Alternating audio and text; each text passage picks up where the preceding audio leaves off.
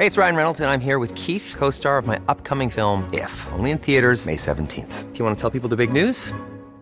All right, I'll do. Sign up now and you'll get unlimited for $15 a month in six months of Paramount Plus Essential Plan on us. Mintmobile.com slash switch. Upfront payment of $45 equivalent to $15 per month. Unlimited over 40 gigabytes per month. Face lower speeds. Videos at 480p. Active Mint customers by 531.24 get six months of Paramount Plus Essential Plan. Auto renews after six months. Offer ends May 31st, 2024. Separate Paramount Plus registration required. Terms and conditions apply if rated PG.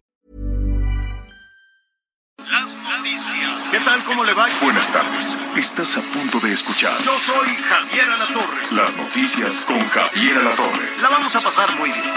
Comenzamos.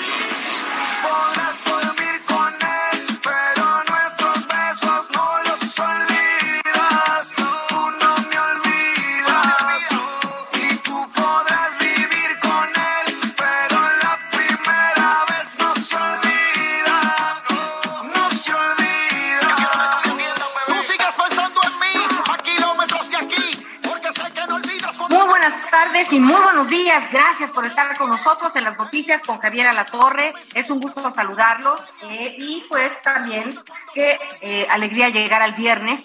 Es- Es, un, es una emoción especial, Miguel Aquino. Hoy vamos a estar platicando de varios temas, ¿no? Primero sí, darle la bienvenida a todas las personas que amablemente nos acompañan. Ya estará el lunes con nosotros aquí muy pendiente Javier Alatorre. ¿Cómo estás tú, Miguel Aquino?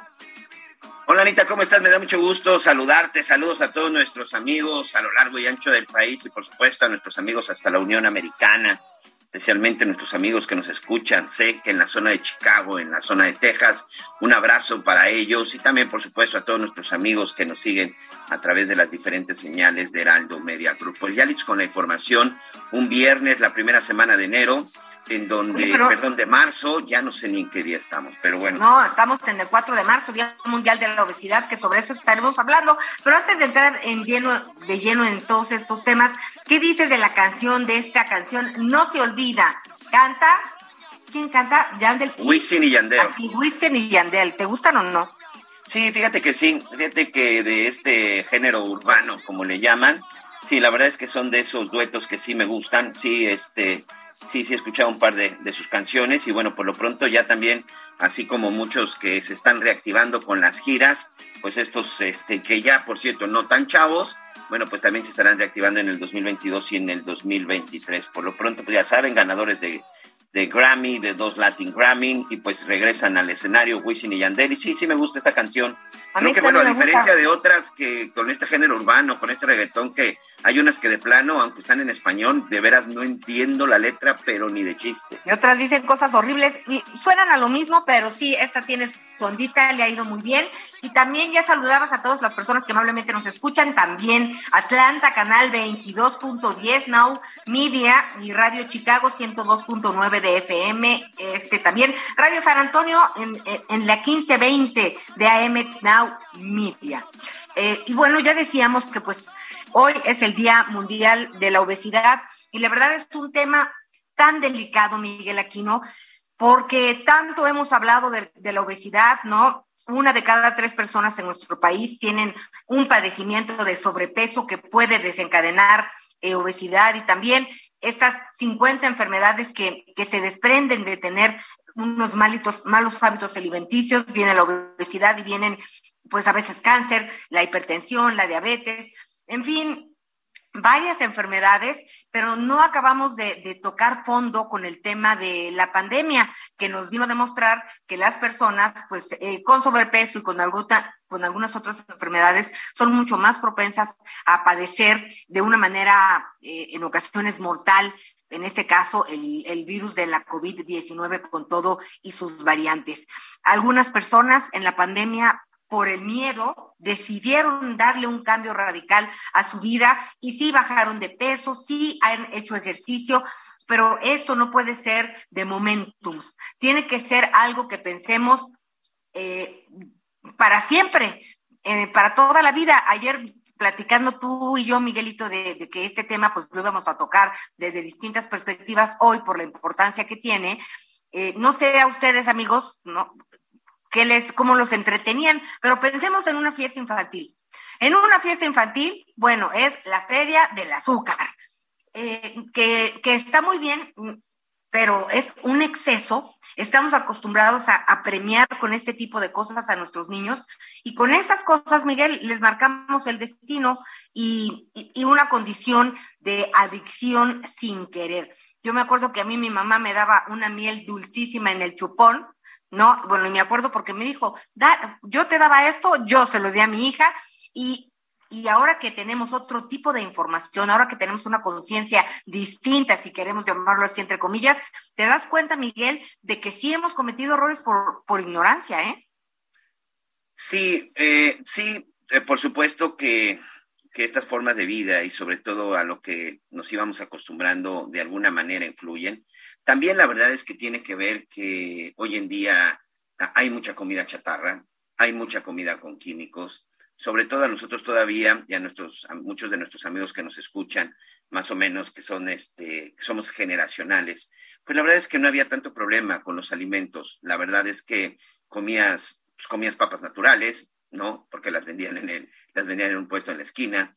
A veces tu postre era un plátano macho frito, es decir, había de alguna u otra manera unas cuestiones más naturales y no como hoy. Hoy sí creo que también tiene que ver el tipo de alimentación y además la diversidad. Por supuesto que hay una gran cantidad de opciones y aquí lo más importante, además de que hoy vamos a hablar de este tema de la obesidad, Anita, amigos, no solamente del problema, lo que representa también, pues una cosa es, sabemos que existe la obesidad, pero ¿qué hacemos para evitarla? Y sobre todo los hábitos. Hay que empezar con este asunto de los hábitos alimenticios y tampoco dejarse engañar, ¿no? De aquellas dietas que solamente perjudican a la salud y que eso evidentemente tampoco, por supuesto que para nada es positivo. También hay otro tema que vamos a estar platicando el día de hoy, ya que tú comentabas de que eh, este asunto de la, de la obesidad, del sobrepeso, con el, el, encierro, la pandemia. Otra cosa que también estuvo pues muy presente en la casa de todos o, o, en el home office para la gente que estuvo trabajando, evidentemente fue el acercamiento a la tecnología, a las redes, a la internet, y que ahí, bueno, evidentemente se incrementó un, un hecho que tiene que ver con los delitos cibernéticos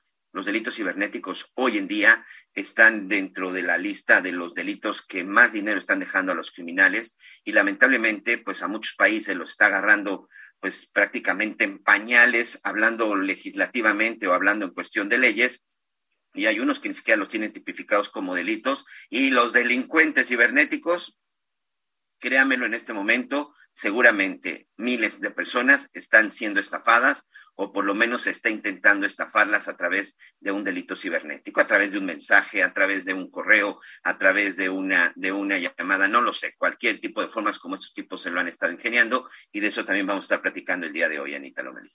Muy importante estar informados, Miguel Aquino, en temas de nuestros datos, este, que de repente les platicaban al inicio de, de la semana cómo, cómo pues me trataron de extorsionar y le colgué, pero de pronto ya me dijeron mi nombre y entonces sí se siente uno, o sea, yo me sentí desnuda en un segundo, vulnerable claro. y además impotente, porque este, pues a la hora que te hablan de tus cosas, de tus hijos, de tus familias, mm.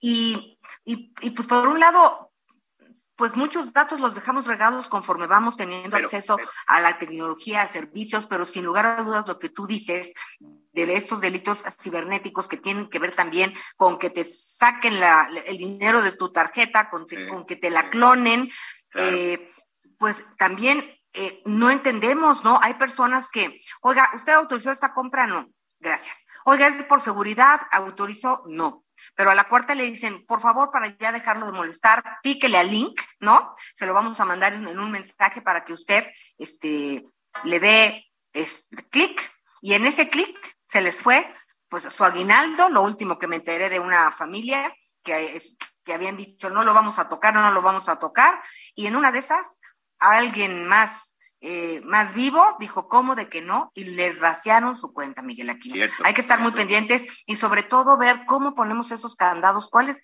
ya sabemos que están los delitos cibernéticos, ¿qué hacemos, como bien decías tú ya, de la obesidad? Sí, hay que tener mucho cuidado con eso, hay que tener mucho cuidado con eso. Vamos a estar también en Chiapas, vamos a estar recorriendo, como siempre, el interior de la República. Y Anita Nomelí, antes de ir con nuestro primer entrevistado, eh, yo sí quiero retomar lo que sucedió el día de ayer en, el, Palacio Nacional con este asunto del sismo, porque aquí lo comentamos ampliamente y bueno, ya por la tarde recibimos algunas llamadas de parte de los responsables de la seguridad de, de, Palacio Nacional, de la gente de protección civil, en donde ellos daban una explicación. Marco Antonio Mosqueda es el jefe de protección civil de Palacio Nacional, es el responsable precisamente de verificar las instalaciones y él fue quien dio la orden de que los reporteros no salieran. Rápidamente, recordamos para todos nuestros amigos. Como bien saben, ayer se registró eh, un sismo en la zona de Veracruz. Este sismo, que de un inicio se clasificó de 6.2 de magnitud y que después se pasó a 5.7, bueno, provocó que las alertas, las alarmas sísmicas se prendieran y que sonaran en la, en la zona del Valle de México. Y bueno, pues como ya lo saben nuestros amigos en el Valle de México, en cuanto suena la alerta sísmica, pues tenemos que salir para podernos poner en, eh, en, en resguardo. Esto sucedió en el momento que el presidente Andrés Manuel López, López, Obrador estaba en su tradicional mañanera, estaba la pregunta de un reportero cuando empezó a sonar la alerta sísmica. Al sonar la alerta sísmica, lo primero que dijo el presidente fue, vámonos. Los reporteros ya iban a salir de este, de este salón en donde se llevan a cabo las mañaneras y alguien tomó el micrófono y les dijo, siéntense. Siéntense. Siéntense y no se muevan. Pasaron casi dos minutos para que finalmente pudieran salir. En algo que de acuerdo con los protocolos de protección civil que nos han venido enseñando desde el temblor del 85, están completamente fuera de norma. ¿Cuál fue la explicación de Marco Antonio Mosqueda y cuál fue su justificación? Yo solamente le quiero decir, decir al señor Marco Antonio Mosqueda, el hecho de ser periodista significa que no tengo que respetar o que no me tengo que acoger a los protocolos de protección civil, creo que el señor se equivoca, porque antes de ser reportero periodista, soy ser humano, soy padre de familia, y, te, y, y, no me hagas caras, Lomeli, quiero que escuches. No, no, es que iba a preguntar si tenemos el audio de lo que él respondió. Quiero que escuches. A ver, si vamos a escucharlo. Antonio Yo escuché. Uh -huh. Se rompe aquí la lógica de la alerta sísmica, da esos segundos para que las personas salgamos a un lugar pues seguro. donde no nos pueda Pero caer es que algo luego, seguro. Como ustedes son periodistas, andan detrás de la noticia, entonces van Pero a los salir protocolos corriendo. no se, no se realizan conforme la, al oficio, Nosotros- oficio de las personas. Nosotros manejamos ese protocolo de 60 segundos o 40 segundos, dependiendo. Pero 60 cuánto o fue. 40 estuvimos dos minutos. Por eso, es un minuto de la alerta sísmica, son 60 segundos. Otro minuto para que eh, esté temblando y ya dejó de temblar y evacuamos. Es que la pregunta es si la alerta sísmica sirve para avisar y que la gente se Sabe. resguarde en un lugar seguro. ¿Por qué ahora la, la lógica es quedarse aquí? Es lo que no Es nos que queda nosotros muy los claro. tenemos sentaditos, tranquilos, no estamos en- expuestos a nada ahí. ¿O vieron algo? No.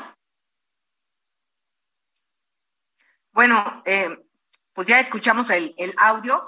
Mira, Miguel Aquino, eh, realmente, pues el señor Mosqueda sí se equivocó y hay un protocolo, se han hecho eh, simulacros para saber a dónde se va cada quien.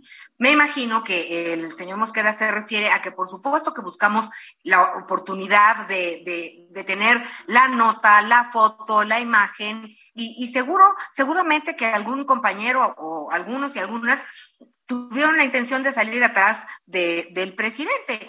A mí me parece que los reporteros saben su responsabilidad, si están en la mañanera, saben que, pues, digo, no pueden irse corriendo atrás del presidente y él, ni él ni nadie puede detener a una persona que quiere evacuar a la hora que está temblando. Entonces, sí creo que es una falta en todos los sentidos y los reporteros sabían a por dónde salir y salir. En teoría, sales por otro lado, Miguel. Sí, pero no pueden decir de que como eres reportero y vas a salir No, claro que no. que te quedes sentado. O sea, ¿qué le pasa? No, no, no, como ya ¿Qué sabemos que van a salir. Sí, claro. Exacto, estoy totalmente de acuerdo. No hay justificación.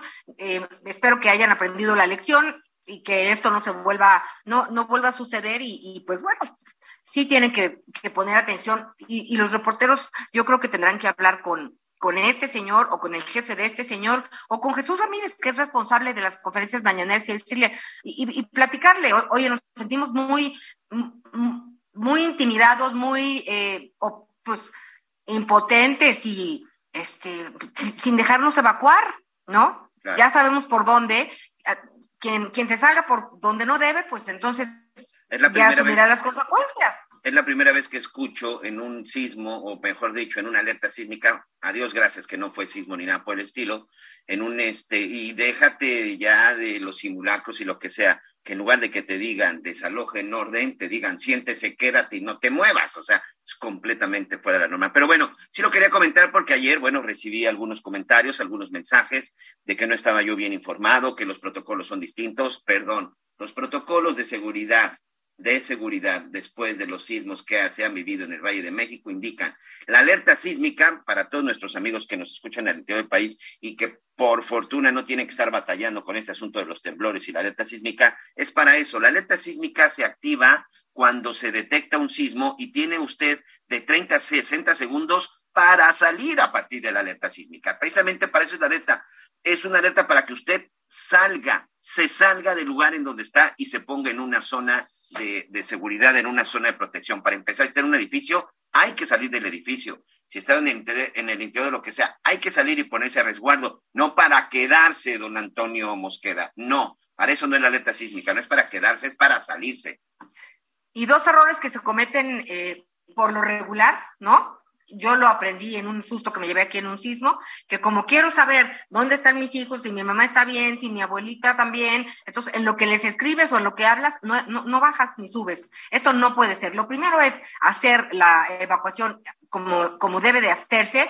Y lo segundo es que conforme va a salir de su casa, agarre la maleta, esta maleta de vida, esta maleta de emergencia, esta maleta de seguridad, porque puede ser la diferencia en muchos momentos. Estaremos hablando de estos temas insistentemente porque la cultura de la prevención es muy, muy, muy, muy importante y de eso dependen también muchas vidas y son cuestiones que se, que se eh, educan. Es una, una cuestión cultural, Miguel, hablábamos de la obesidad al principio, los números eh, no quiero hablar de estadísticas que en un momento las tocaremos, pero fíjate que hay un movimiento en Estados Unidos que, eh, que dice que no podemos estigmatizar a las personas eh, al hablar de obesidad. Ellos se sienten agredidos porque dicen, bueno, tenemos somos obesos, así nos aceptamos, así nos queremos, déjenos en paz.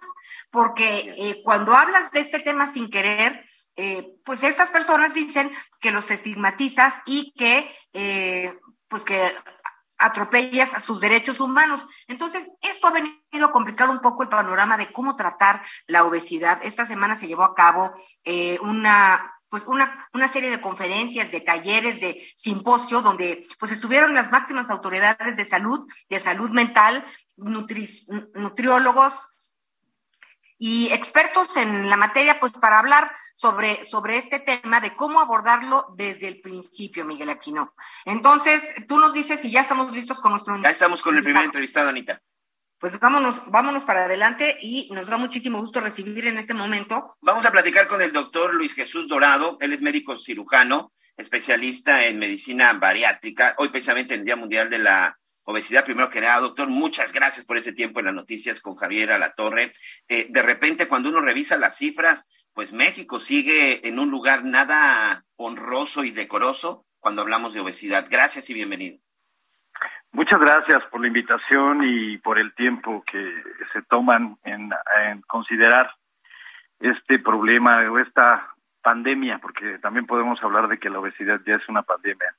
Estamos hablando de más de 800 millones de personas en el mundo que viven con obesidad y México es uno de los países que liderea la lista, ¿no? Con más del 60% de nuestra población con el con problemas de obesidad y sobrepeso. Precisamente la Organización Mundial de la Salud de que inicialmente instauró el Día de la Obesidad el 12 de noviembre, pero a partir del 20 del, del, del 2020 se instaura que el 4 de marzo sea el Obesity Day o el Día de la Obesidad, precisamente para que actuemos todos, ¿no? En beneficio a entender que la obesidad no es una condición. Escuchaba eh, atentamente que decían que en Estados Unidos eh, había personas o grupo de personas donde querían luchar contra el estigma de la obesidad. Pues es eso, también el, el Día de la Obesidad, el día donde todos necesitamos actuar es precisamente para quitar el estigma social de la obesidad. El estigma de la obesidad, mándeme. Sí, sí, sí. Entiendo el tema del estigma de la obesidad, pero vayámonos a las causas. ¿Por qué eh, en lugar de eh, entender lo que tanto se nos ha dicho de un tiempo para acá, engordamos, engordamos, engordamos, engordamos. Tiene que ver con la salud mental, tiene que ver con la industria de la comida chatarra. A ver, doctor, ¿por dónde podemos empezar a abordar este tema para realmente llegar a, un puerto seguro, ¿no? A una solución. Mire, yo creo que aquí hay que entender que la obesidad es una enfermedad en primera instancia, no es una condición. Entonces, al ser una enfermedad, el origen de la enfermedad puede ser multifactorial. Entonces, igual hablamos en estos momentos de que la obesidad tiene un origen biológico, ¿no? Y a su vez un origen genético, y a su vez también la industria alimentaria en la cual vivimos. Eh, la falta de acceso a la educación en salud, ¿no? Pues puede hacer medicina preventiva. También los acontecimientos que suceden en todas las personas a lo largo de su vida, ¿no? Eh, las enfermedades, pérdidas, cuestiones emocionales, la exposición al marketing, ¿no? A lo que estamos bombardeados todo el tiempo en redes sociales y a la comercialización de alimentos industrializados. La salud mental, obviamente, ¿no? No es lo mismo trabajar con estrés eh, presionado para llegar a algún lugar y tener pues, el sustento necesario para vivir y preocuparte todavía por la estructura nutricional que le puedas dar. Obviamente eso lleva también a la falta del sueño y obviamente también al tema de, vuelvo al mismo punto, al estigma social de la obesidad que pensamos que es culpa de las propias personas. No, la obesidad no es culpa solamente de las personas, es culpa de todo un sistema, todo un ambiente que se genera en factores obesigénicos. Entonces yo no podría decir que, que, que un paciente que sufre o que vive con obesidad, porque ahora tenemos que educarnos también en decir que son personas que viven con obesidad, son personas que viven con sobrepeso, no podemos decir ya el obeso o la persona con cierta cuestión. No, son personas. Entonces, sí, tengamos que entender que la obesidad es multifactorial, no es un concepto solamente decir come mucho y no se mueve. Ya ya ya se habla de diferentes aspectos, ¿no? Y diferentes raíces de la obesidad es una enfermedad multifactorial y cada persona tiene una circunstancia particular. Entonces es muy complicado, entiendo lo que usted está mencionando en este momento, de decir, bueno, pues vete por aquí o vete por allá. Lo que sí es muy claro, doctor, es que es una cuestión eh, de menos kilos, más vida. Y eh, pues a lo mejor orientar a las personas que en este momento nos escuchan y sienten que tienen sobrepeso, que que a lo mejor no hay un equilibrio en, sus hábitos alimenticios, en su forma de vida, ¿por dónde podríamos empezar a, pues, a insistir en, cambiar estos hábitos, en asistir a un médico, pues tú eres un médico bariatra, ¿no? ¿Qué hacen los la medicina bariátrica con una persona con sobrepeso, por ejemplo? Bueno, en mi caso yo particularmente me, me especializo en el tema de la obesidad, soy médico especialista en la obesidad. Y, y es muy difícil que pudiéramos decir, ah, solamente haz esto para combatir la, obesidad o empezar a tratar la obesidad en una persona con, con, esta condición. Creo que va más allá. Eh, y no depende a veces solamente de la parte médica, depende de la conciencia social que pudiéramos hacer, ¿no? Del entender de que nosotros tenemos que priorizarnos a nosotros mismos en lugar de priorizar otras cosas, ¿no?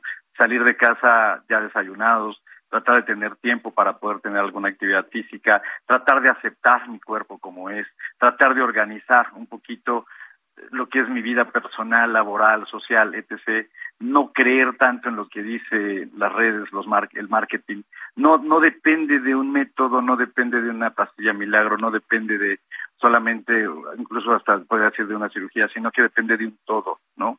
La obesidad es un problema demasiado serio. Ahí me atrevo a, interrumpirte, doctor, porque esto que dices que no depende de una pastilla milagro es, me parece muy importante y también no depende de un reto de 21 días y que a los 20... No, no, no, no, no. Tiene, tenemos que pensar en que vamos a hacer un, un, trabajo para cambiar nuestra forma de vida y hay que buscar a los especialistas como tú, doctor. El tiempo se nos va, doctor. ¿Nos puedes dar tus redes, donde encontrarte? ¿No? Eres experto en el tema de la obesidad, médico bariatra, por favor. Sí, soy el doctor Jesús Dorado, especialista en medicina de obesidad. Y bueno, pues ahí en mis redes sociales, doctor Dorado eh, Oficial, ahí me pueden encontrar sin ningún problema. Pero algo que sí que quisiera eh, concluir con esto, entendamos que la obesidad es una enfermedad difícil, compleja, multifactorial y que no depende solamente de lo que comemos y lo que nos movemos, depende de todos los factores que pudieran estar alrededor de nosotros. Así es que hagamos conciencia con la obesidad y no estigmaticemos la obesidad. Muchísimas gracias, doctor. Un placer. Buenas tardes. Gracias a ustedes. Buenas tardes. Hasta luego. Pues sí, Miguel. Sí, creo que es un tema, creo que es un tema que vamos a abordar más adelante, vamos a platicar precisamente sobre qué es lo que no se tiene que hacer con el doctor, es básicamente entender que es un problema. México, por desgracia, y sobre todo nuestros niños, Anita, los niños son los que se están presentando ya con este problema de, de obesidad desde pequeños, la, el sobrepeso está afectando en muchas situaciones y en ocasiones hasta mentales, ¿eh? precisamente por la cuestión de imagen. Así que es un tema que, insisto, tenemos que estar hablando de él constantemente porque es un problema de salud que nos está afectando y que nos está afectando a todos. Así que vamos a continuar con más de esto, Anita. Así es, eh, hacemos nuestra primera pausa del día, Miguel Aquino, si te parece, y enseguida ya estamos de regreso. son las noticias con Javier La Torre, acompáñenos. Y tú podrás vivir con él, pero la primera vez no Conéctate con Javier a través de Twitter, arroba javier-alatorre. Sigue con nosotros. Volvemos con más noticias. Antes que los demás. Todavía hay más información. Continuamos. Las noticias en resumen.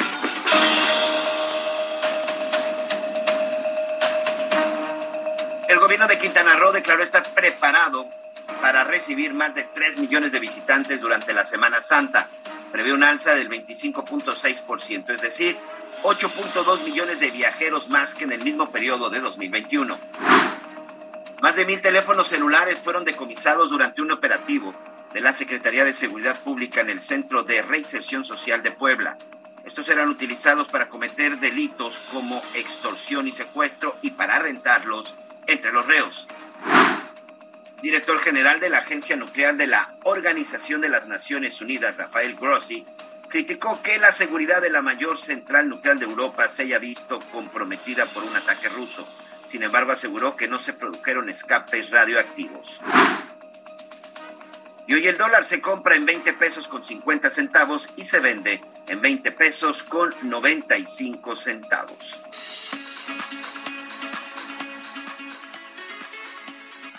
Y Anita, amigos, antes de continuar con información, la verdad es que estamos muy contentos porque este esfuerzo que está haciendo Heraldo Media Group sigue creciendo en México y Estados Unidos. Por ejemplo, en la Unión Americana, de la mano de nuestro socio Now Media Digital, la señal de Heraldo Radio y Heraldo Televisión va a crecer en los estados de Texas y Florida, en Florida, donde sabemos que muchos, muchos de nuestros hermanos latinos nos escuchan. Con esto suman ya cinco estados de la Unión Americana y más de 12 ciudades estadounidenses que nos pueden sintonizar a través de la radio y la televisión, así como los dispositivos de realidad virtual Oculus y proveedores de televisión por Internet como Amazon Prime, Apple TV, YouTube Live, YouTube Live, entre otros, así como las aplicaciones de Now Media Radio, la señal digital y la señal de Heraldo Radio. Seguimos creciendo, Lomelí.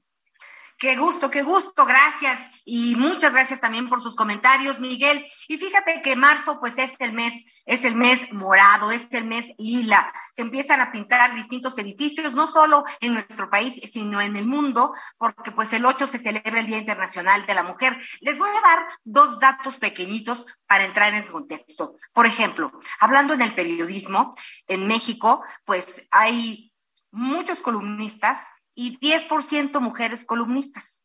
Entonces, en una plataforma, que otro día les voy a platicar, se llama Opinión 51, nos invitaron a, a escribir, a arrastrar el lápiz, porque además las columnistas mujeres son eh, menos pagadas que los caballeros, este, o son de a gratis. Entonces dijimos, no, pues si vamos a trabajar gratis, trabajemos juntas, porque realmente podamos tener el mismo espacio y el mismo nivel hablando de sueldos. ¿Por qué le cuento esto? Pues porque también eh, las, en, el, marco del Día Internacional de la Mujer, el próximo 8 y 9 de marzo, se llevará a cabo el World Economic Forum Iberoamérica 2022, que es un espacio que busca impulsar la inclusión, progreso y equidad de las mujeres en el mundo, dentro y fuera de los negocios. Esto para nosotros es muy importante, por ahí estaremos, por supuesto, como parte del Heraldo de México del Heraldo Radio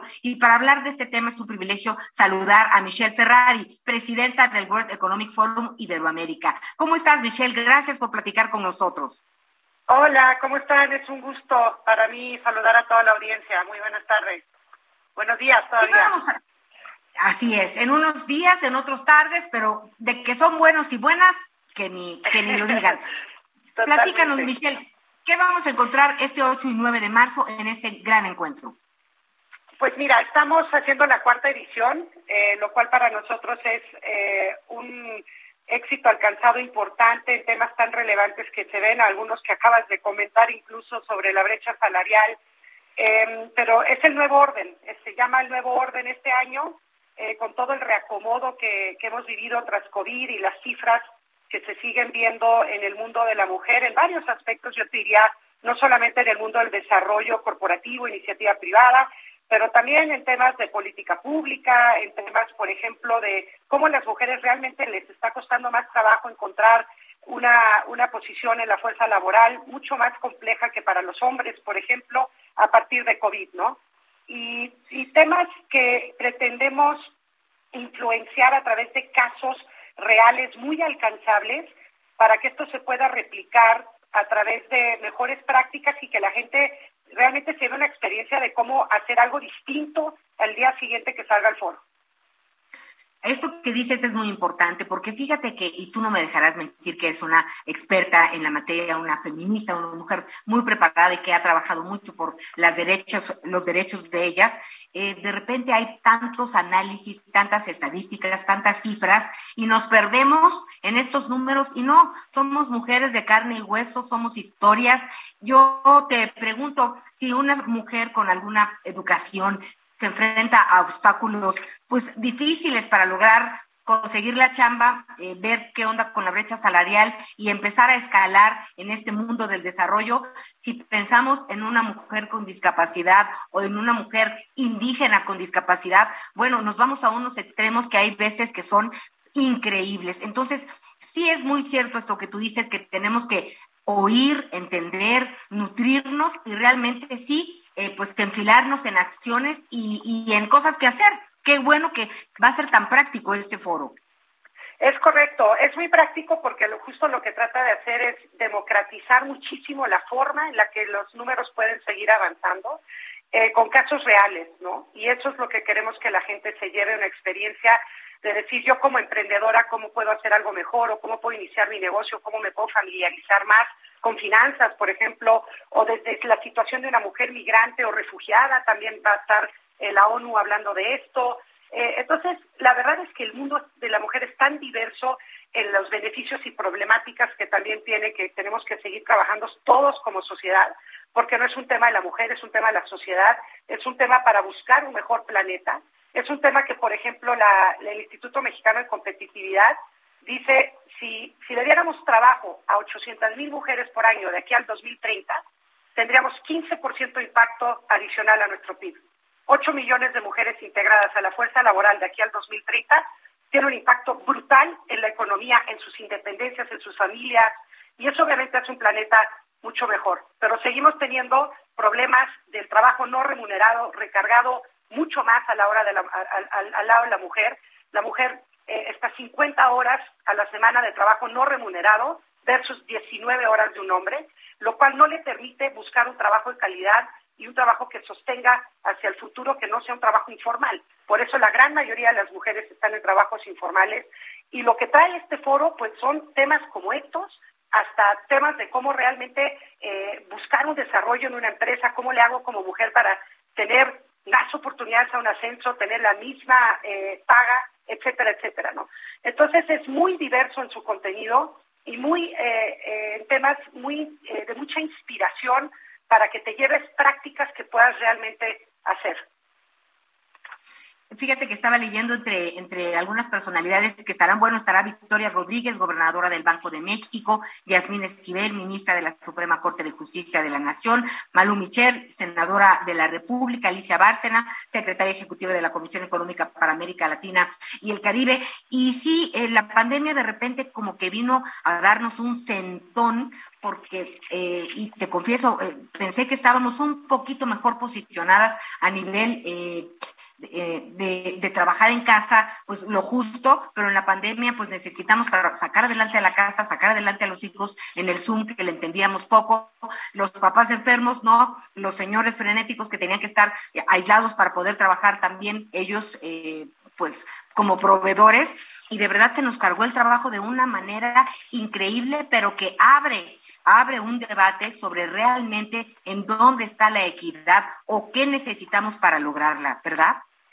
Es correcto, es correcto y creo que el camino de, del éxito, o por lo menos las mejores prácticas que han dado algún avance, están ahí. El tema es que las adoptemos como sociedad, las practiquemos y, las llevemos desde nuestros hogares, de cómo estamos educando, hasta realmente líderes que están tomando decisiones hoy día en torno a esta equidad de género ¿no? y, y paridad este, salarial.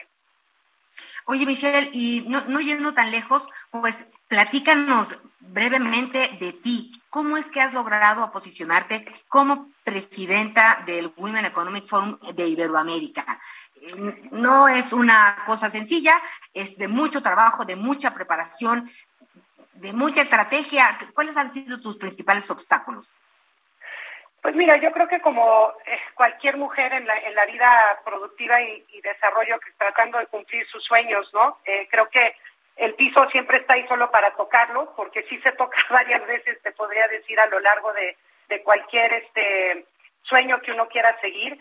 Y definitivamente es ver los obstáculos como grandes aprendizajes y no dejar que eso obstruya el camino para llegar a donde queramos llegar, sea el siguiente escalón, el siguiente paso o realmente estar más arriba de la escalera del éxito que, que cada mujer quiera llamar éxito, ¿no? Porque eso también hay que tenerlo muy claro, lo que significa éxito para cada una. Eh, pero la verdad es que a mí la parte de la pasión, eh, todo lo que tiene que ver con el propósito de dejar un legado y, y pasos más firmes abrir el camino para nuevas generaciones es lo que me hace moverme todos los días cuando me despierto para estar enfrente de situaciones complejas como estas em, y no y no agacharme ante ninguna situación que me lo pueda complicar. Y eso lo puedo aplicar en cualquier fórmula de la vida eh, porque además de representar el Foro Económico Mundial pues soy empresaria y tengo diferentes actividades empresariales en mi vida tengo tres hijos un esposo etcétera y, y soy una persona extremadamente feliz no eh, pero me he buscado mi propio camino y no he dejado que, que las circunstancias de la vida te, te abaten, ¿no? O sea, tienes que encontrar la forma en cómo sí seguir adelante, por más chiquito o grande el paso que sigue sea, ¿no?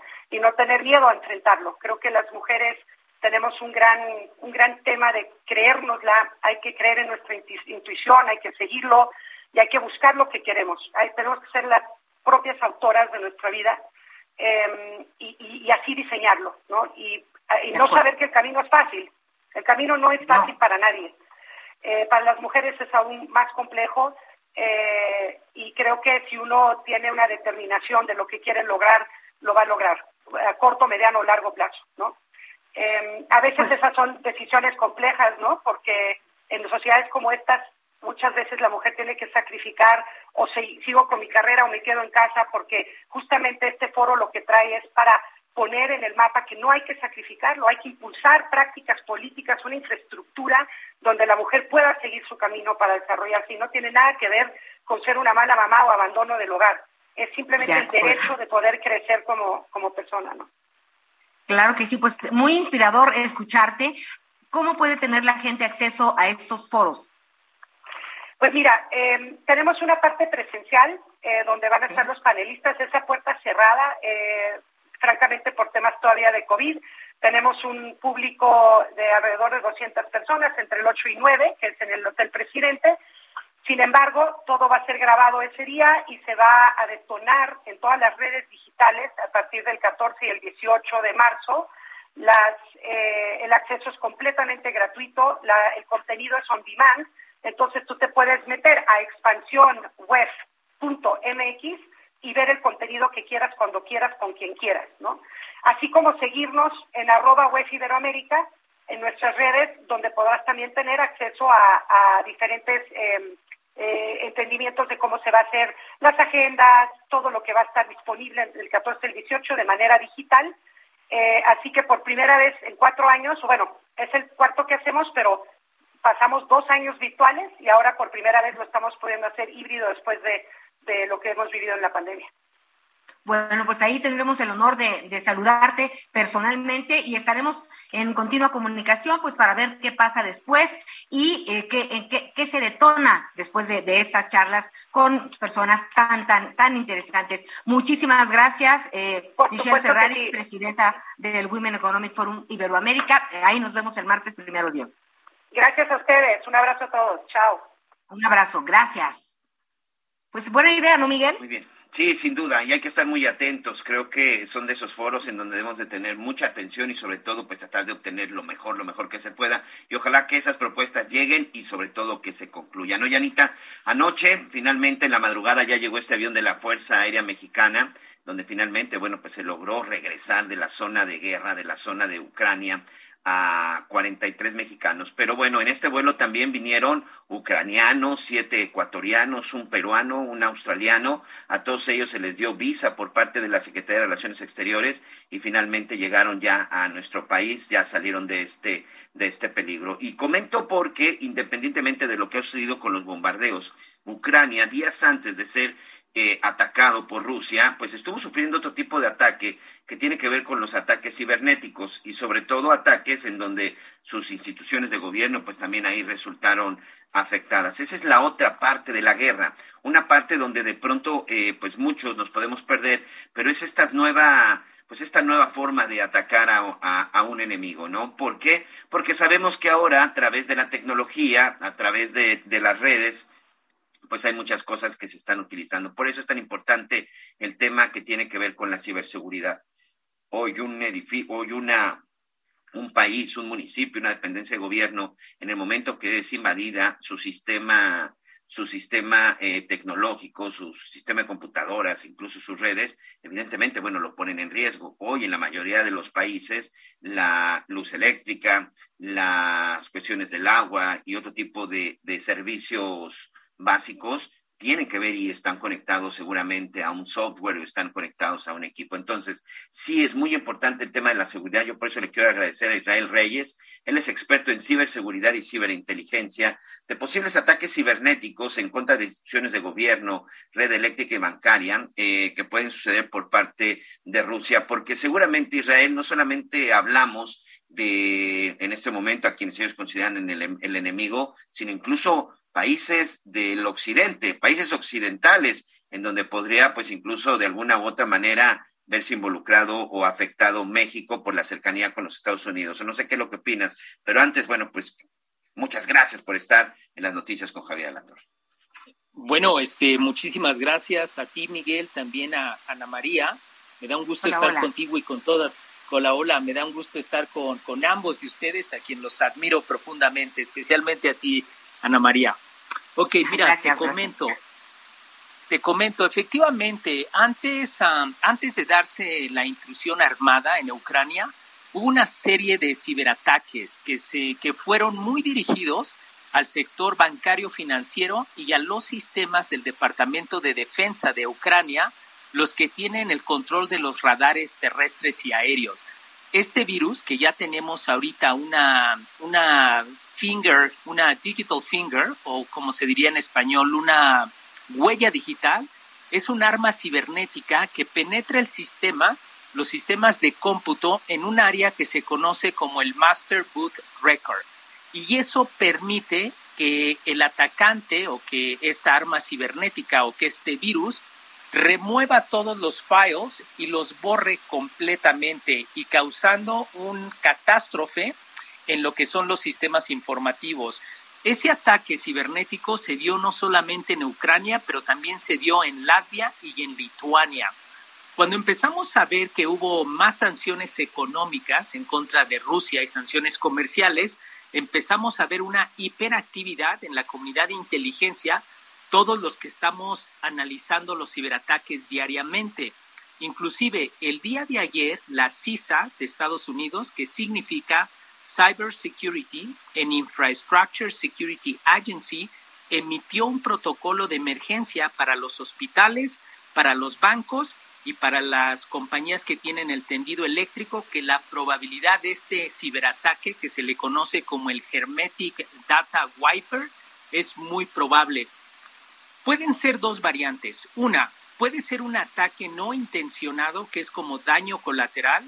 Puede ser originario de las fuerzas cibernéticas rusas, como el cibercomando ruso, o puede ser por los grupos ah, nacionalistas rusos, de hackers rusos, que apoyan a su gobierno y que apoyan a su país. Adelante, Miguel. No, te, te, te quería preguntar, por ejemplo, en este tipo de ataques, Estamos hablando ahora de Ucrania, pero de repente existe incluso el riesgo. Sabemos que evidentemente este tipo de hackers, lo hemos visto con Anonymous, que pueden estar en cualquier parte. Me preocupa la parte de los Estados Unidos, Israel. ¿Qué opinas? Sí, bueno, fíjate que a mí me preocupa la parte de Estados Unidos como a ti, pero también me preocupa el sistema de pagos electrónicos interbancarios, que es un sistema global, lo que se conoce como el SWIFT. ¿Por qué? Porque los rusos lo dijeron y lo dijo el, Departamento de Defensa ruso, que cualquier acción no amigable en contra de su estabilidad financiera, económica, tendrían que tener una respuesta asimétrica. Vemos el ataque reciente a Toyota, a la planta de carros que se dio, que fue una negación de servicio, que tiene muchos componentes de este tipo de modus operandi y se dio precisamente seis horas después de que Japón se agregó a la lista de países que imponen sanciones económicas a Rusia. Ahora, si nosotros vemos que la economía rusa se va a colapsar, dadas las consecuencias y las sanciones, te puedo garantizar que va a haber un ataque cibernético al SWIFT, que es el sistema de pagos electrónicos interbancarios. Ahora la pregunta es, ¿y si eso pasa, a quién le va a perjudicar? ¿Qué hacer? Bueno, nos va a perjudicar a México porque todo el sistema global financiero depende de este sistema, del SWIFT. ¿Qué quiere decir? Que si esta arma cibernética, este virus cibernético, que se le conoce ahorita como Hermetic Data Wiper o Hermetic Wiper, va a borrar toda esa información, lo cual esto significaría que sería como el 911, pero cibernético. Y recordemos que la distancia entre el conflicto armado de Ucrania Rusia y de Estados Unidos y México es solamente un clic. Estamos a un clic de una arma cibernética o de un conflicto cibernético. Como dices, que podría afectar en determinado momento a México. Vamos a pensar que esto llegara a suceder. evidentemente vamos a ponernos en el escenario más catastrófico, sobre todo para prevenir. ¿Qué lo, qué es lo que recomiendas como experto, Israel? Bueno, mira, ahorita lo que yo recomiendo y está alineado con las recomendaciones de la CISA, del FBI, del Homeland Security y del Cibercomando, es de que ahorita en estos países, ah, en Estados Unidos y en Europa, han creado una fuerza de trabajo para mitigar, prevenir cualquier tipo de ataque cibernético al sector de infraestructura crítica. Esto quiere decir que ahorita el gobierno en Estados Unidos está trabajando con el sector privado con las compañías de telecomunicación, porque por ahí va a llegar el, la arma cibernética o la bomba cibernética, y también con las empresas que son críticas para la economía del país. Están haciendo una fuerza de trabajo, están haciendo planes de contingencia, planes de respuesta inmediata, inclusive en el sector salud, el sector financiero y el sector energético. Mi recomendación es de que aquí en México no deberíamos de pasar por alto estas advertencias y que también como personas comunes, que también no pasemos por alto. Ahorita hay que tener cuidado en qué correos electrónicos abren, en qué ligas abren, porque el ataque va a llegar por una liga, por un correo electrónico, y bueno, podemos prevenirlo. También es importante que las personas y las empresas ahorita tengan todos sus estados financieros y todos sus estados bancarios en papel porque si este virus llega va a ser una bomba atómica pero cibernética que va a borrar todo. Entonces tú como empresario, tú como persona, tienes que tener en papel tus estados de cuenta, porque esa es la única manera en la que tú puedes demostrar que tenía cierta cantidad. Recordemos, este es un data wiper, destruye la data.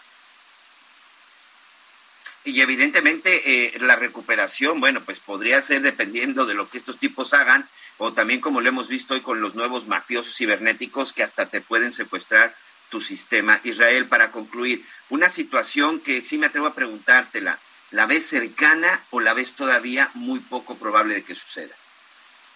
Pues lamentablemente lo veo muy cercano, está pasando lo que no pensamos que iba a pasar. El gobierno de Rusia está tomando medidas ah, drásticas y muy fuertes. Entonces, no, no me cabe la menor duda que, que sí se va a desatar un conflicto cibernético. Y bueno, nomás para ser muy preciso en esto, este tipo de ataque destruye la data, corrompe la data. La data es irrecuperable, no se va a poder recuperar esa data. Eso ya lo dijo el FBI, lo dijo el Homeland Security, lo dijo la CISA, lo dijo todas las agencias de investigación del cibercomando, ya lo dijeron. Por eso es importante que las personas tomen precaución en esto y que también el sector empresarial tome precaución en esto porque este es un esto es grave, este, esto es algo serio. Estamos en un conflicto cibernético, en un conflicto militar que no habíamos visto desde la Segunda Guerra Mundial en Europa. Muy bien, bueno, pues ahí está Israel Reyes, experto en ciberseguridad y ciberinteligencia. Si nos permites, vamos a mantener la comunicación en los próximos días. Esperemos que no tener que llamarte para decirte que sucedió y decirte que tenías razón, porque evidentemente estaríamos hablando ya de una zona o sobre todo de una situación catastrófica. Israel, gracias y buen fin de semana. Muchísimas gracias y sinceramente pienso y quiero estar equivocado. Ojalá que así sea. Bueno, abrazo Israel, gracias. Abrazos, Anita, bye. A tomar, a tomar medidas, porque evidentemente esto nos afecta a todos. Pero ya me están correteando, tenemos que hacer una pausa. Conéctate con Miguel Aquino a través de Twitter, arroba Miguel Aquino. Toda la información antes que los demás. Hiring for your small business? If you're not looking for professionals on LinkedIn, you're looking in the wrong place. That's like looking for your car keys in a fish tank. LinkedIn helps you hire professionals you can't find anywhere else, even those who aren't actively searching for a new job but might be open to the perfect role. In a given month, over 70% of LinkedIn users don't even visit other leading job sites. So start looking in the right place. With LinkedIn, you can hire professionals like a professional. Post your free job on linkedin.com slash people today. Ya volvemos. Todavía hay más información. Continuamos. Pues ya estamos de regreso, Miguel, en las noticias con Javier La Torre. Y pues bueno, Verde, que te quiero, Verde, ¿de qué me estabas hablando? Bueno, pues que ya el gobierno de la Ciudad de México, a través de Eduardo Clark, y el gobierno del Estado de México, a través de su propio gobernador, Alfredo del Mazo, pues han anunciado que estas dos entidades pasan a semáforo, a semáforo verde a partir del próximo lunes. Recuerden que los semáforos se van actualizando, ¿no? Conforme eh, cada semana y ya de esto pues va dependiendo, pero por lo pronto pues aseguran que los contagios por COVID, pero sobre todo la ocupación hospitalaria, eso es lo que marca si el semáforo va en amarillo, verde o naranja. Eso tiene que ver con eh, la ocupación hospitalaria, pues en este momento está en sus índices, en sus niveles más bajos. Esperemos que así continúe. Eh, no sé tú qué percepción tengas, por lo menos yo a mi alrededor creo que sí tengo una percepción de disminución de contagios de manera importante. Creo que la situación este, sí está disminuyendo. Acá, por ejemplo, en el sureste, en Quintana Roo, también, bueno, pues ya vamos por nuestra segunda semana en semáforo verde. Y bueno, a partir del próximo lunes, la Ciudad de México. ¿Qué significa? Evidentemente que hay que seguir cuidándonos. Eso sí, jamás este, debemos dejar ya de lado esta parte de los cuidados. ¿Qué significa? Bueno, pues que se incremente el aforo en muchos de los establecimientos mercantiles. Eso básicamente es lo que está manejando el aforo. Las actividades escolares ya están, ya hay clases presenciales, ya están prácticamente abiertos todos los negocios, todos los giros mercantiles. A esto lo que cambia con el semáforo verde es el aforo, que todavía estando en verde no significa 100%. Y bueno, y, es buena noticia, sin lugar a dudas, Eso no quiere decir que bajemos la guardia. Y sí es importante el cubrebocas, sí es importante eh, lavarse las manos, el gel. Yo que tengo una nietita que apenas va a cumplir dos meses, pues digo, me conoce más con, eh, ha de pensar que soy una abuela afgana porque me conoce más con cubrebocas que sin cubrebocas. Y fíjate que le ponemos guantitos o calcetines en sus manos porque de repente llega la gente y le quieren agarrar sus manitas y los médicos recomiendan que a los niños ni besarlos en la cara ni tampoco agarrarles las manos. Hay que ser respetuosos y ayudarnos entre todos, pero sin lugar a dudas que bajen las hospitalizaciones, pues es una buena noticia que nos agrada a todos, Miguel Aquino. Pero hablando de temas... Oye, Anita, antes, antes de cambiar de tema, quiero, quiero, a ver, a ver si para la próxima semana, te le voy a pedir a mi equipo hay que tome nota, para la próxima semana hay que buscar un experto para que nos digan cómo se están desechando los, los cubrebocas. Mira, te voy a platicar. En estos ¿Cómo se días. Están qué? ¿Cómo se están qué? ¿Cómo están desechando los cubrebocas? Ah, no, bueno.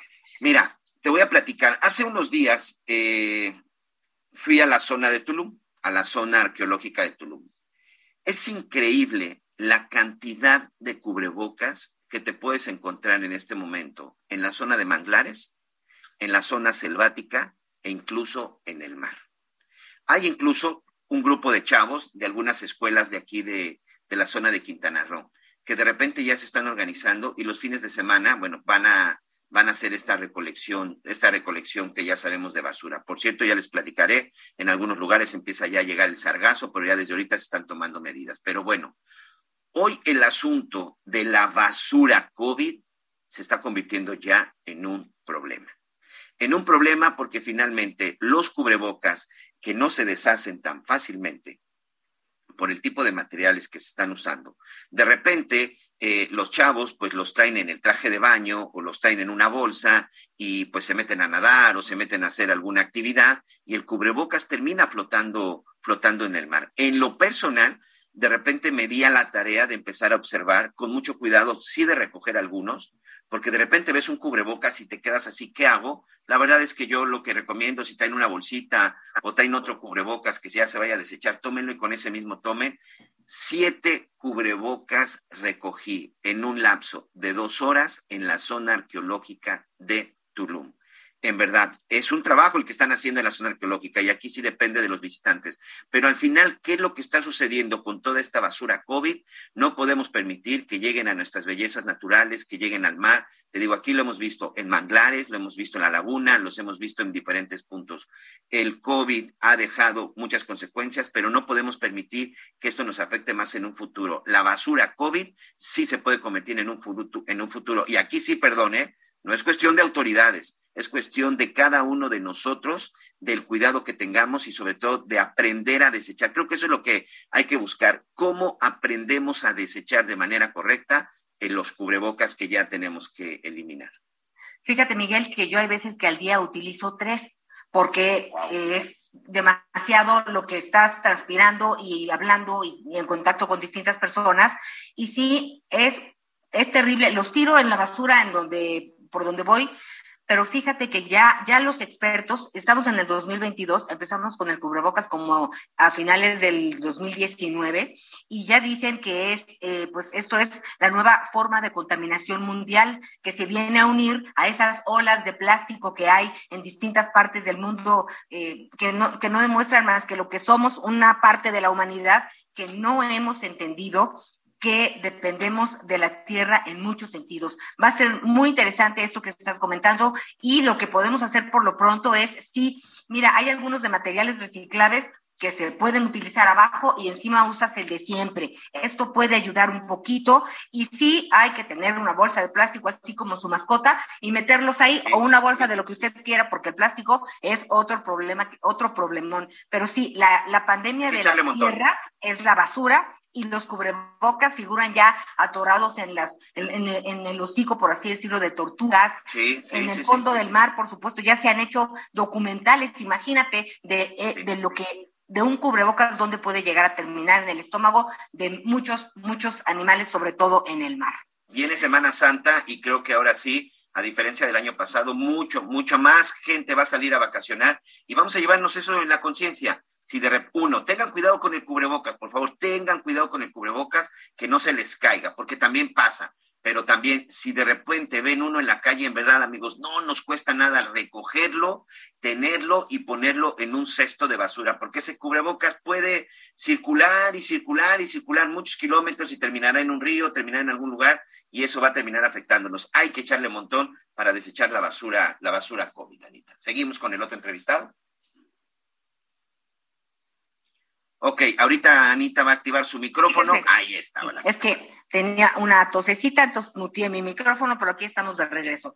Hablando de estos temas que tienen que ver con, con el mundo y la salud, Miguel, pues la OMS clasifica la adicción a los videojuegos como una enfermedad mental. Y si a algo nos hemos enfrentado en casa, los padres de familia, en pandemia y sin pandemia, es a las horas que son capaces de estar nuestras y nuestros jóvenes, y algunos no tan jóvenes, frente a una pantalla con los videojuegos. Para la OMS, la adicción a los videojuegos es ya un desorden mental con más de 1.6 millones de casos clínicos y esto se registró por primera vez en la lista actualizada de enfermedades de la Organización Mundial de la Salud. Por eso, en este momento queremos darle la bienvenida al doctor Hugo Sánchez Castillo, académico de la Facultad de Psicología de la UNAM, eh, pues para platicar de este informe de la OMS que clasifica la adicción a los videojuegos como un tema de eh, pues enfermedad de salud mental. Gracias, doctor, por estar con nosotros. Hola, ¿qué tal? Buenos días. Un saludo a usted y a su auditorio. ¿Qué piensa usted? ¿Sí está de acuerdo en que es una adicción y que tiene que ver con el tema de salud mental, el tema de los videojuegos, doctor? Bueno, mire, primero quisiera yo aclararle que no es un tema nuevo. En el 2015, en el eh, manual de diagnóstico, en el DSM-5, aparece por primera vez lo que sería el gaming addiction online. En ese momento aparece cuando una cuestión junto con la adicción a Internet. En el 2017 aparece en el CIE 11, que es básicamente un manual también de diagnósticos, que es el que patrocina la Organización Mundial de la Salud. Hablamos de que es una noticia que ya tiene cinco años. El problema aquí radica en que eh, viene la pandemia, vienen muchas condiciones y de repente la pandemia lo que hace es favorece este tipo de elementos. Porque hay que recordar que este tipo de adicciones ya estaban perfectamente descritas, al igual que cualquier conducta adictiva, al igual que cualquier conducta tipo de adicciones. Sin embargo, cuando viene la pandemia aparece un papel importante que juega la tecnología. La tecnología como uno de los actores principales para la comunicación, para el entretenimiento, para lo que usted quiera. Entonces, bajo esa perspectiva, pues empezó a tener un mayor uso y desgraciadamente un mayor abuso. Eh, y bajo esta perspectiva, pues empiezan a aparecer algunos problemas. Y aquí quisiera yo decirles que la adicción a los videojuegos es una de las adicciones que reportan un mayor, un menor número de incidencia, es decir, es una adicción. El mecanismo del sistema nervioso central es similar al de eh, la adicción a las apuestas, es similar al de la adicción a la cocaína, al de la adicción a la heroína. Sin embargo, la tasa de incidencia es muchísimo menor que el de las otras adicciones. Bajo esta perspectiva, tendríamos que pensar qué características son las que llevan a esta situación. Usted lo ponía en un tono bastante este, claro hace un momento, donde decía, pasan mucho tiempo jugando nuestros niños. Bueno, pues sí, claro, quién le compró la consola, cuánto tiempo estamos regulando a nuestros hijos, quién le compró los videojuegos, de qué tipo de videojuegos estamos hablando. No hay que olvidar la corresponsabilidad. Esto no es un hecho aislado, esto es algo en lo cual nosotros como padres, tutores o representantes legales tenemos mucho que ver. Híjole, doctor, ya con lo que acabas de decir, ya nos diste unos cuantos zapes a los padres de familia que tienes mucha razón. Pero entonces, si bien, ¿cómo negociar? ¿Cómo decir, a ver, esto sí, esto no? ¿Cómo entramos en un terreno en donde, pues, digo, yo no quiero que mi hijo deje de estar contento, le gustan los videojuegos, no me gusta que esté más de dos horas encerrado y noches enlazado con el mundo entero jugando tantas cosas. Luego hay juegos demasiado violentos. Doctor, danos una guía para, pues, para, poder encauzar de mejor manera esta adicción y sí, concientizarlos de que las adicciones no dejan nada bueno porque habla de los extremos, ¿no? Totalmente, Sante. Mira, ahí le voy a ser honesto, podemos echar todavía todo un día platicando sobre eso. Trataré de ser muy breve. Lo primero es tener muchísima claridad en que los videojuegos forman o tienen una forma de entretenimiento que está clasificada. La clasificación viene desde sus orígenes, tiene muchísimo tiempo la clasificación. En inglés es una clasificación muy clara, E para todos, este, PH para niños, eh, A para adultos, C para adolescentes, M para población madura. Es decir, estaba clarísimo cuál era. En México este desconocimiento hacía que pues a la gente le valía, le voy a ser honesto, ¿no? De hecho, inclusive el gobierno optó por una clasificación como de las películas, cosa que a mí me dio mucha risa porque pues, tienes la B y la C, y en la B metieron a todos los videojuegos y en la a los otros que son de adultos. Y entonces aquí tenemos un problema. Para poblaciones infantiles, básicamente tienes que tener la letra E, lo que sería para niños. Pero de repente, si yo tengo un niño de 5 años y está jugando un videojuego para niños de 15 a 18 años, tiene contenidos violentos, tiene lenguaje, tiene condiciones. Y si nos vamos a un extremo mayor, si yo le pongo un videojuego para adultos, por ejemplo, hablamos de Resident Evil, hablamos de Silent Hill, hablamos de videojuegos donde inclusive hay dilemas morales en los cuales son expuestos los niños y no pueden separarlos de la realidad. Aquí la pregunta que yo hago, ¿quién le compró el videojuego? Los videojuegos tienen un precio promedio entre 1.200 y 1.500 pesos, no lo tiene un niño. Significa que el padre, tutor o representante legal se lo da, se lo compra y porque desgraciadamente muchas veces resulta más fácil dejar el videojuego de niñera a la consola de niñera que preocuparme qué está viendo. Ese es el primer foco rojo que tenemos que atender. ¿Qué es lo que yo le estoy prohibiendo a mi hijo? No puedo dejar de que no lo tenga, porque de repente hay una cultura que dice, bueno, no le pongas ningún videojuego. No, claro, eso es un atraso en cuanto a su formación. Los niños ahorita están en una época en la cual la tecnología es lo primeritito que están aprendiendo. Por lo tanto, privársela de ella, hablamos de un, de un retraso en el desarrollo de los niños, las niñas. Entonces, hay que ser honestos, vamos a regularlos, vamos a platicar vamos a involucrarnos en lo que juegan. Yo sé que es pesado como padre, tutor o representante legal, como mamá trabajadora, pero, pero si no lo hacemos, caemos en esto y entonces empiezan a aparecer todos estos fantasmas, sí, el videojuego lo hizo violento, sí, el videojuego lo hizo hacer esto, sí, perdón, pero aquí si no, no aprendemos nosotros mismos cómo verlo, está complicado. Contigo necesitamos una serie de 10 horas para poder abordar tantos temas que estás tocando tan interesantes y en los que debemos detenernos porque no los manejamos en la mayoría de, de los hogares. Pero, a ver, mira, en este caso, una chica no comía, no dormía, no le importaba nada más que estar en la competencia y en los videojuegos. La mamá trató de hablar con ella en varias ocasiones, incluso, bueno, vinieron faltas de respeto, llegaron hasta los golpes. Este, la mamá hasta decía, estará drogada, pero no, la niña no, no tenía alguna adicción a alguna sustancia, simplemente era el videojuego. Por favor, dinos tres cosas que hacer para empezar a orientar a nosotros como padres y poder ayudar a nuestros chicos. Totalmente. Primero, sí es como estar drogada. O sea, porque les digo, el mecanismo en el cerebro es el mismito. En más bien tendría yo que definir las características de la adicción. Es una búsqueda compulsiva por la sustancia o situación que produce placer. Entonces, bajo estas perspectivas hay que tener cuidado con los focos rojos. Uno, pérdida de control de la tasa limitante. ¿Qué significa esto? Significa que la persona ya no tiene control sobre lo que hace. Por ejemplo, si yo voy a Xochimilco y me gustan mucho las gorritas de chicharrón, a las tres gorritas yo digo suficiente, ya me llené porque ya, ya es el momento de parar. Pero si yo digo, voy 20 gorditas y digo, ponme otra, ponme otra, no me puedo detener, eso significa perder la tasa limitante. Un niño o una niña sabe, por ejemplo, que después de unas horas tiene que ir a comer, que tiene que hacer la tarea, sabe que tiene otras cosas que hacer. Cuando pierden esa tasa, ahí tenemos un poco rojo. Otro, bajo rendimiento en las actividades cotidianas. ¿Qué significa? En la escuela, en el trabajo, en las actividades cotidianas que realiza el niño o la niña. Si vemos una disminución, otro foco rojo. Otro, falta de interés en algunas otras actividades, engarzamiento en actividades que antes le causaban placer. Ir al cine, juntarse con los amigos, con las amigas, estar en alguna otra situación, eso disminuye. Otro, y angustia, irritabilidad o depresión relacionado con la privación del videojuego. También se vuelve un factor súper importante. Conducta antisocial, conducta de aislamiento o conducta de agresividad hacia los padres, tutores o representantes legales. Nerviosismo extremo, incluso en algunas ocasiones más extremas podemos encontrar temblor. Toda esta sintomatología, si cumple con al menos dos de estos requisitos, sabemos que se está engarzando una conducta que está complicada. Pero ojo, aquí ya tenemos un elemento en el cual el niño o la niña lleva demasiado tiempo expuesto a esta situación. Por lo tanto, al igual que cualquier adicción, así es como se trata. Se trata disminuyendo las horas, se trata llevándola, eh, llevándolo a terapia, se trata llevándolo a instituciones como el Instituto Nacional de Psiquiatría, como Neurología, la misma Facultad de Psicología de la Universidad Nacional Autónoma de México, que esto no se trata con pseudociencia, no se trata, no se trata con limpias, no se trata con, con jalarle el pellejo, se trata con llevarlo con profesionales de la salud.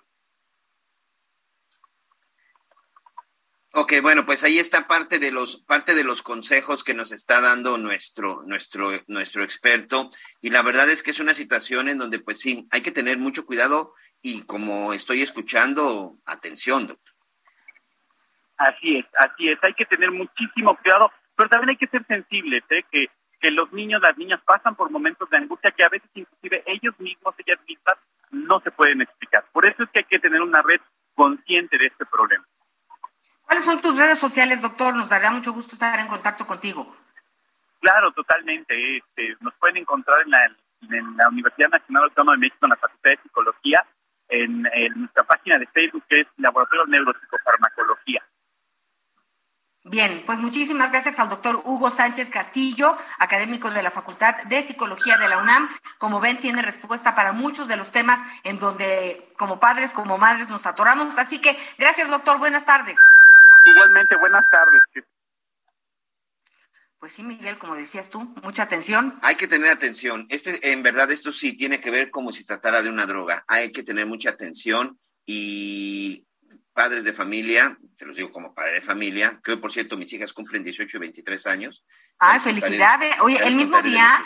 El, el, mismo día. No me preguntes más detalles, pero el mismo día 18 y 23 Los detalles ya los conocimos entonces, Miguel. Valeria Valentina, pero la verdad es que atención, no es solamente de darle el teléfono, porque ojo, aquí el doctor nos hablaba, el doctor Hugo Sánchez nos hablaba de repente de los costos de los videojuegos, pero a veces ni siquiera necesitan tener un aparato. En un teléfono celular que tenga internet es más que suficiente.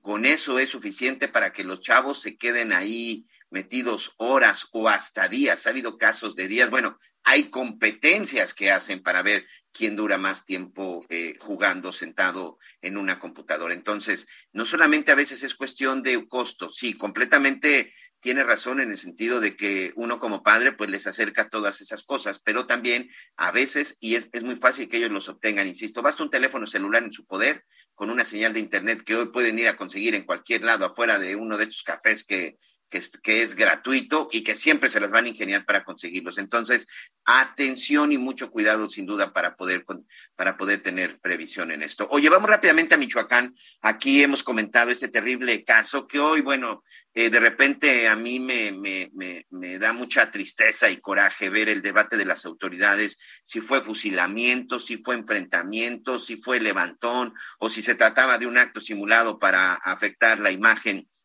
la imagen del gobierno. El hecho es de que se da un, es una tragedia, una masacre en donde por lo, por lo, menos 17 personas fueron asesinadas en el estado de Michoacán, en el poblado de San José de Gracia. Y bueno, conforme pasan los días, de pronto cuando uno empieza a escuchar, eh, pues uno se queda helado. Por ejemplo, la policía no se dio cuenta que entró un convoy de hombres armados, este pequeño poblado que amigos que nos escuchan en el interior de la República, nuestros amigos en el estado de Michoacán, pues San José de Gracia no es una ciudad o no es un poblado que tenga cientos de miles de habitantes. La verdad es que ahí prácticamente se conoce todo el mundo. Entonces, de repente, ver que entraron estas camionetas, se dieron cuenta, no se dieron cuenta. Vamos con su compañero Jorge Manso, que como siempre le está muy pendiente y conocedor de esta zona y sobre todo, pues ha estado siguiendo puntualmente el asunto de este, de este fusilamiento, masacre. Mi querido Jorge, ya no sé ni cómo llamarlo de acuerdo con las autoridades.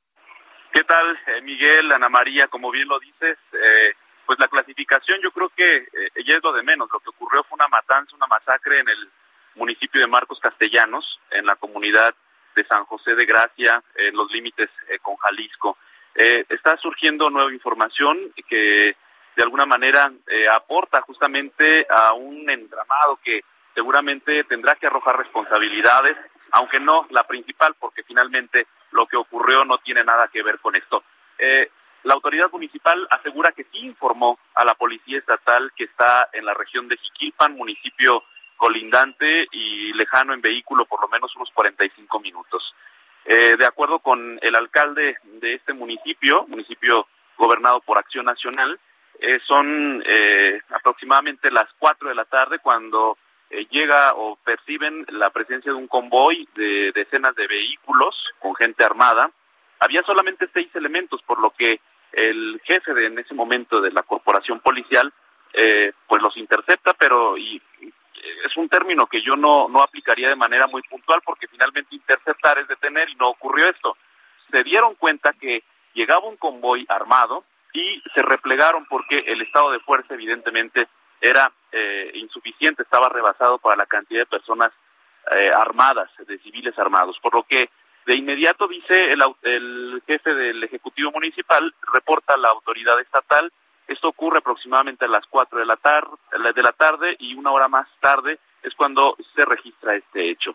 Sin embargo, la Fiscalía General de Michoacán y el mismo gobierno del estado han informado que los hechos habrían ocurrido poco después de las 3 de la tarde y hasta que se viraliza un video en internet es cuando se despliegan las fuerzas federales, estatales eh, y de la Fiscalía General. Así es que esto es lo que están eh, discutiendo en este momento, a qué hora ocurrió, cómo ocurrió, pero bueno, evidentemente las bitácoras tanto de la Policía Municipal, de la Policía Estatal, son las que permitirán esclarecer este hecho. Pero decía yo que esto sale sobrando, finalmente la masacre, la matanza ocurrió, y aun y cuando hubiesen reportado o hubiesen actuado, evidentemente el estado de fuerza estaba rebasado porque el grupo delictivo que aparentemente cometió este hecho, pues evidentemente tiene la, el control de la zona. Entonces, esto es lo que ocurre y ayer estuvo allá en la zona el subsecretario de Seguridad eh, Pública Federal, Ricardo Mejía, acudió también el gobernador Alfredo Ramírez Bedoya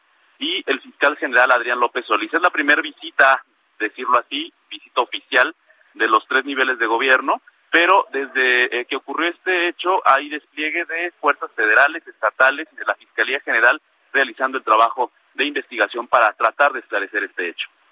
Hoy hay un cerco, hoy hay un retén, hoy evidentemente cambió la vida en este poblado, en San José de Gracia.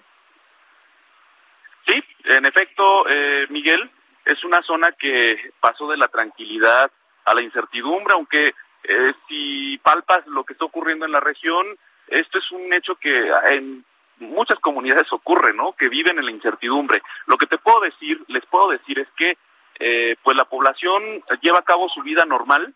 Quizá en lo único que inhiben es en eh, pues la presencia evidente de los grupos armados en las comunidades de, de estos límites de Michoacán con Jalisco pero evidentemente la situación no se resuelve así y ni se resolverá de esta manera porque la, el control de los grupos delincuenciales en esta zona es muy marcado.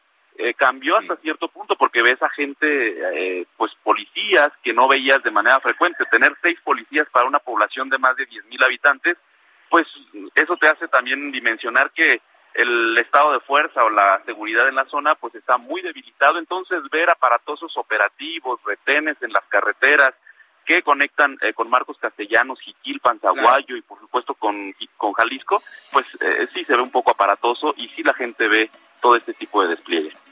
Así es, pues a cuidarse mucho, Jorge, te mando un abrazo, un abrazo para todos nuestros amigos en Michoacán, un abrazo para todos ellos. Por fortuna hoy todavía hay más gente buena que mala. Jorge, cuídate, un abrazo, amigo. A la orden, mi querido Miguel, y por supuesto también a Ana María, a todo el auditorio que nos está siguiendo a través de este espacio. Muchas gracias, muy buena tarde. Gracias.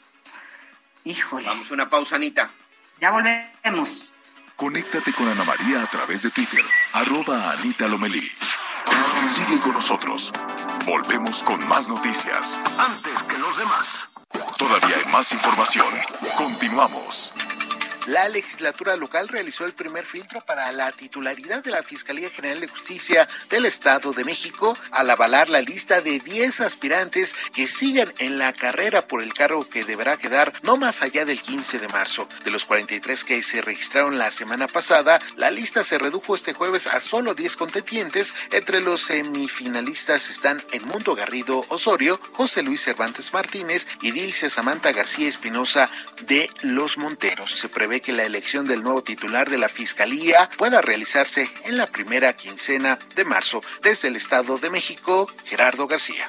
Una madre de familia presuntamente buscó asesinar a tres hijos y suicidarse tras obligarlos a ingerir ácido muriático.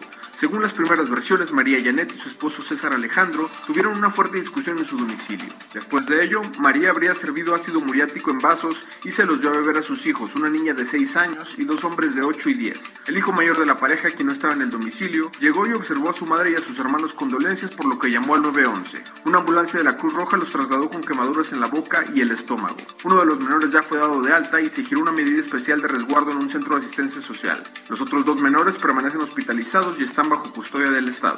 Desde Coahuila, Alejandro Montenegro.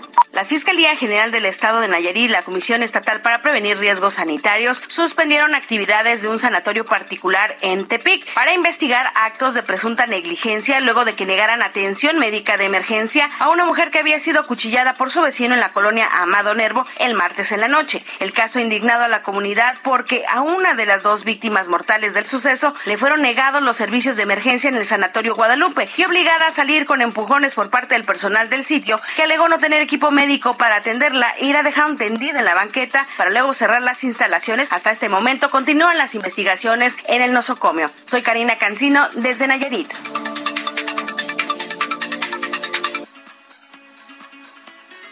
Bueno, pues eh, ya hemos estado platicando este, esta mañana de manera muy importante eh, el tema de la obesidad y del sobrepeso. Y hace una semana tuve la oportunidad de conocer a la doctora Alejandra Contreras, ella es maestra en ciencias de la salud y doctora en nutrición poblacional. Y ella me platicaba de un tema muy importante que yo no había caído en la cuenta. Los primeros mil días de una persona, de un bebé, de una bebita, pero estos primeros mil días empiezan desde el momento de la concepción. Y por esto, pues nos gustaría mucho saludarte, doctora Alejandra Contreras. Gracias por estar con nosotros de nueva cuenta. Hola, buenas tardes, Ana María. Pues sí, el, este tema de los mil primeros días de vida es súper importante porque eh, tiene que eh, contarse a partir de los primeros nueve meses en que un bebé se está desarrollando en el útero materno. Entonces, eh, en este momento cuando podemos, en este día de la obesidad, tomar conciencia de eh, la importancia de la nutrición en la madre, que le va a permitir darle todos los nutrientes al bebé, y también si la mamá gana peso de una forma saludable, pues, eh, y previene, por ejemplo, tener obesidad durante el embarazo o hipertensión o preeclampsia, pues también son factores de riesgo que eh, pueden propiciar que el bebé cuando nazca tenga una programación fetal que el niño desarrolle o sea más propenso a tener obesidad en eh, la edad adulta, ¿no? O cuando sea niño. Entonces es muy importante que durante el, embarazo la madre esté bien nutrida y reduzca los riesgos de obesidad para el bebé. Y después tenemos otros dos periodos. Eh, el, cuando el niño empieza a nacer, eh, perdón, cuando el niño nace, eh, son los primeros seis meses donde se le tiene que dar lactancia materna exclusiva. La lactancia materna permite que el niño tenga los nutrientes que necesita y las calorías. Porque si nosotros empezamos con malas prácticas de lactancia y le damos fórmulas, eh, lo que estamos ocasionando es que el niño tenga una sobrealimentación de algunos nutrientes como la proteína, por ejemplo, y que no tenga estos compuestos metabólicos que le van a permitir al niño tener una, un buen sistema inmune y reducir también el riesgo de obesidad. Y el último, la última etapa que sería eh, después de los seis meses y hasta los dos años, donde terminan los primeros mil días de vida, es un periodo en el que el niño puede desarrollar su estilo de vida y sus hábitos de alimentación porque es aquí cuando empieza la alimentación complementaria y el niño empieza a probar otros alimentos y otra comida que es diferente a la leche materna y es importante que las mamitas que, nos escuchan pues le den al niño alimentos que no tengan azúcar, que no tengan sal, que no tengan grasa y de esta forma el niño pueda nutrirse de una forma saludable sin que se habitue a los sabores que son súper intensos como los alimentos ultraprocesados. Oye, doctora, estos, estos primeros mil días, si empiezan desde la concepción, pues son nueve meses. Ponle 365 días a un año. Entonces, estamos hablando de, de amamantar eh, el primer año, casi año y medio de vida. Exacto, está, estamos hablando de 270 días antes de la, de la concepción, que serían los nueve meses. Y después tendríamos estos eh, estos seis meses de lactancia materna exclusiva. Estos seis meses es donde no se le puede dar al niño ningún otro alimento ni líquido, a menos de que tenga alguna enfermedad diarreica, y entonces, bueno, se recomiende darle suero. Pero de ahí en fuera, el alimento, el único alimento que el niño tiene que recibir para tener una correcta nutrición y prevenir la obesidad son los primeros seis meses. Entonces, Eh, en este periodo es cuando el niño está adquiriendo también inmunidad y la leche suficiente para nutrirlo con todo, todo lo que necesita. Ya después de los seis meses el niño empieza a requerir eh, el hierro, ¿no? De la dieta, que la leche ya no lo va a poder eh, proporcionar. Entonces, a partir de los seis meses, no después, no antes, a los seis meses es cuando el niño tiene, la niña tiene que empezar a consumir alimentos que estén fortificados o que tengan, eh, que sean fuentes naturales. Entonces, esto va a permitir tener buen desarrollo cognitivo y prevenir la anemia, ¿no? Entonces, es, muy importante que la alimentación complementaria seis meses que Sí, nos quedamos ahí en, en el tema de la alimentación. Sí. la alimentación complementaria que es muy importante. Eh, estar conscientes de la importancia de la lactancia materna, ¿no? Eh, yo me acuerdo que a mí me, to me dijo el doctor, pues la calidad de tu leche no es muy buena, entonces dale 15 minutos de un pecho, 15 minutos del otro y luego la fórmula. Y ves que también, Miguel, acaban de retirar algunas fórmulas, Cofepris aquí en México y también en Estados Unidos y otras partes del mundo, por tener algunos problemas eh, que no, que no tiene que ver con la salud de los niños. Entonces, qué, qué bueno que tenemos oportunidad de reflexionar desde el momento, desde que quieres tener hijos, sí hay que pensar en que tenemos la clave y la llave de una mejor alimentación y hábitos en general, ¿no, Miguel? Sí, hay que tener, hay que tener ese hábito. Ya lo decíamos, ¿no? Que todo esto tiene que ver con hábitos y por supuesto que los más importantes son los que tenemos desde niños, ¿no? Las generaciones van cambiando, el acceso a muchos alimentos chatarra, buenos o otro tipo de alimentos, bueno, pues cada vez es más, es mayor y por supuesto que cuando tienes mayor oferta es más difícil, Anita. Pues gracias a la doctora Alejandra Contreras, eh, estaremos platicando con ella más adelante porque son muchos temas en relación a la nutrición y a la lactancia materna. No cabe duda que todo tiene que ver con la inversión, Miguel. Por supuesto, por supuesto. Así que hay que tener mucho cuidado. Tú, ya que estás hablando de inversión, ¿tienes Bitcoin? ¿Tienes criptomonedas?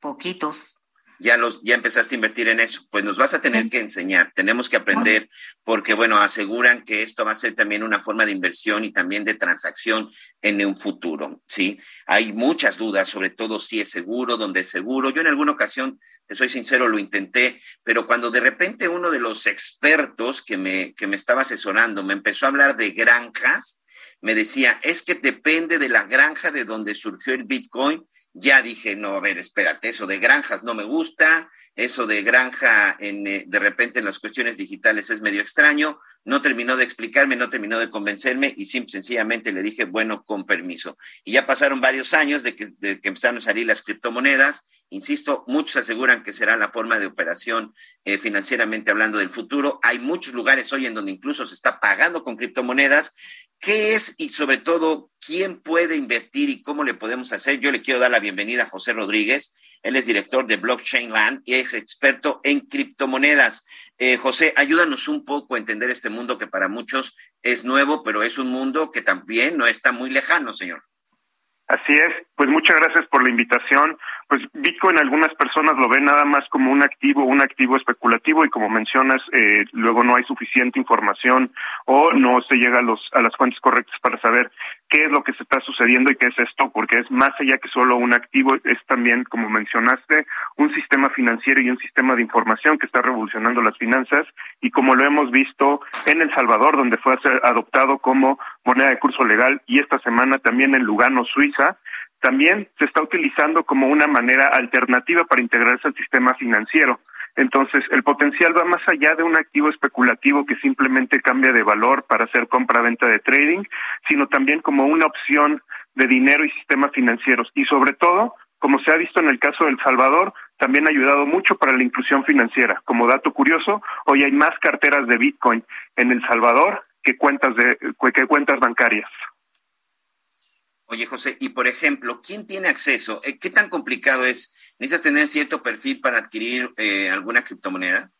No, para nada. De hecho, es más sencillo que invertir en cualquier otro activo, incluido la bolsa de valores. Históricamente, la bolsa de valores, las acciones, los fondos de inversión, es lo que nosotros hemos conocido como inversión y aún así en México la mayoría de las personas no tienen acceso.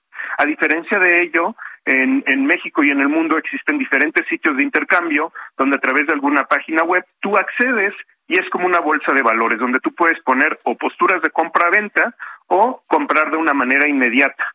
Eh, y una gran ventaja que tiene, por ejemplo, contra las, las, casas de bolsa y las bolsas de valores es que no te establecen un mínimo, ¿no? Históricamente las, las casas de bolsa te pedían una cierta cantidad, una cierta cantidad de millones, ahora se ha ido reduciendo con las, eh, con las plataformas digitales, pero por ejemplo en criptomonedas tú puedes comprar 50 pesos, el equivalente a 2, 3 dólares. Oye, y mira, te digo que yo en alguna ocasión eh, sí estuve muy interesado, pero de repente cuando me utilizaron ese lenguaje, un lenguaje que pues para cierta generación como la mía de repente es medio complicado, cuando me preguntaron, oye, ¿ya verificaste de en qué granja surgió la Bitcoin que vas a adquirir? Ahí dije, con permiso, eh, esto ya no le entendí y prefiero no, no arriesgar mi dinero. ¿Qué significaba esto, José? Eh, eso significaba las granjas de minería de Bitcoin. Bitcoin, a diferencia del dinero que conocemos de los bancos centrales, donde simplemente se imita indiscriminadamente y puedes llegar a un número infinito de dinero, que es la, razón por la cual el peso mexicano y la mayoría de los del dinero del gobierno y como actualmente estamos viendo el dólar americano pierde valor, es porque se imite, se emite ilimitadamente. Entonces, por eso viene la inflación, por eso viene la pérdida de valor, por eso viene la pérdida contra otro tipo de cambio. A diferencia de ello, Bitcoin está limitado a 21 millones de Bitcoins. Cada Bitcoin tiene 100 millones de partes, a diferencia del peso que solo tiene 100 partes. Y para emitir estos nuevos bitcoins o digamos para liberarlos del sistema, se hace esto llamado la minería. ¿Qué significa la minería? Es el equivalente, digamos, a que un banco central como el Banco de México dijera, en vez de que yo esté validando todas las transacciones del SPAY o esté eh, almacenando todas las transacciones, vamos a hacer una licitación abierta donde la persona que lo haga más rápido y más eficientemente va a ganar un incentivo y se les va a pagar. ¿Qué se les paga? los nuevos bitcoins que se liberan al, sistema y eso es lo que es el minado, ¿no? Eh, a veces se les llama estos granjas de minería a todos estos diferentes sistemas que tienen para actualizar la red y para validar las transacciones.